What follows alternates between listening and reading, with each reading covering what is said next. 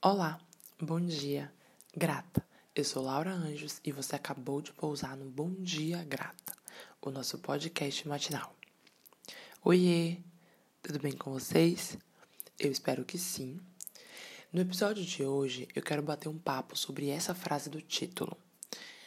Então, como essa frase chegou até mim? Eu tenho escutado, recebido, né, alguns áudios de áudios, textos de amigas é, conhecidas, mulheres que de alguma forma já atravessaram a minha vida e que estão nesse período compartilhando comigo histórias, tanto histórias, né, de vida quanto alguns relatos de como estão atravessando esse momento e o como estão vivendo essa transição, né, de um ano e que não necessariamente é vista como uma transição em si. Enfim, eu tenho recebido alguns desses áudios e nesse final de semana eu escutei um áudio de uma conhecida que trazia exatamente essa frase. É, estamos como fios desencapados. Qualquer faísca pega fogo. E aí eu falei, gente, é sobre isso, preciso falar sobre isso. e aí o que é que me veio com essa frase, né? Na hora, o contexto da frase era uma partilha sobre o convívio familiar.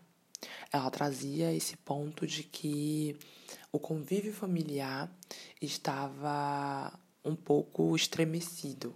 Então, o estar muito tempo em casa, o estar muito tempo com os membros familiares, estava conectando ela a essa energia de, é, de explosão, né? De tudo meio que estava já em tipo uma panela de pressão, acumulando mesmo pressão interna. E aí ela traz esse exemplo, né, da, da faísca, da, do fio desencapado, e aí eu comecei a relacionar com outras coisas, né?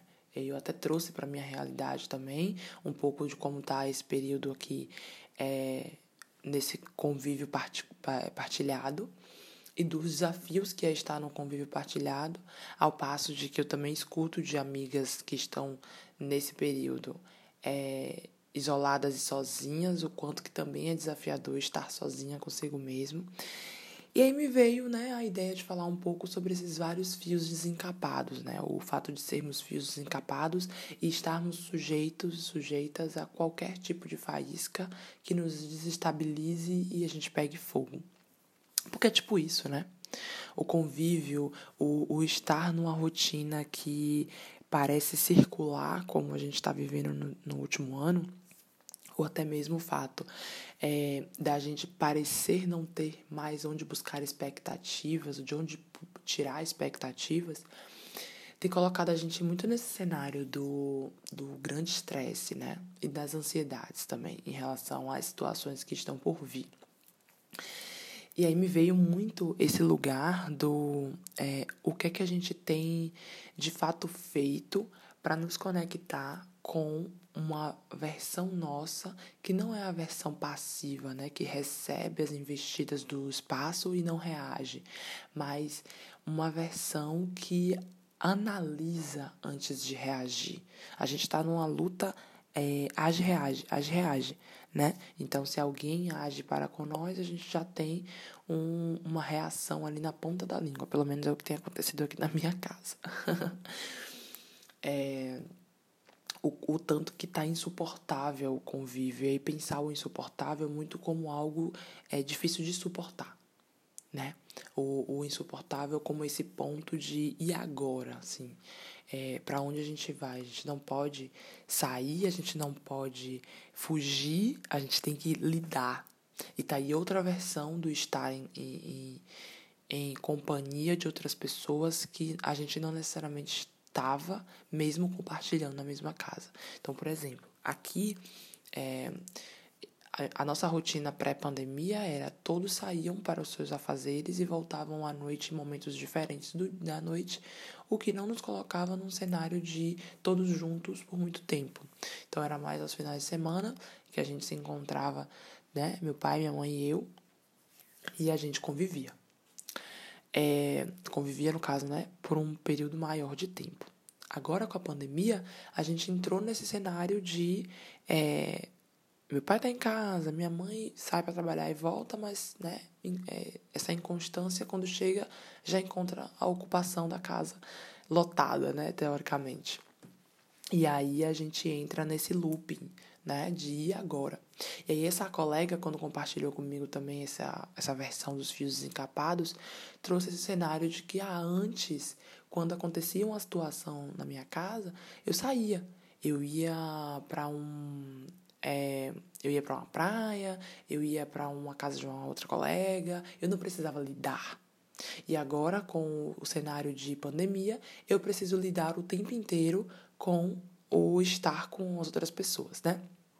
Enfim, quais são os grandes pontos que a gente pode trazer em relação a isso? Acho que além da própria metáfora, né, de pensar-nos como fios desencapados e pensar e refletir o fato de que a todo instante a gente está sujeito e sujeita a essa condição de explosão, de faísca pegando fogo. Então, o que, que a gente pode fazer para cuidar dessa, desse pré a ponto de não é, faiscar e essa né, faísca pegar fogo de uma proporção que a gente não dá conta.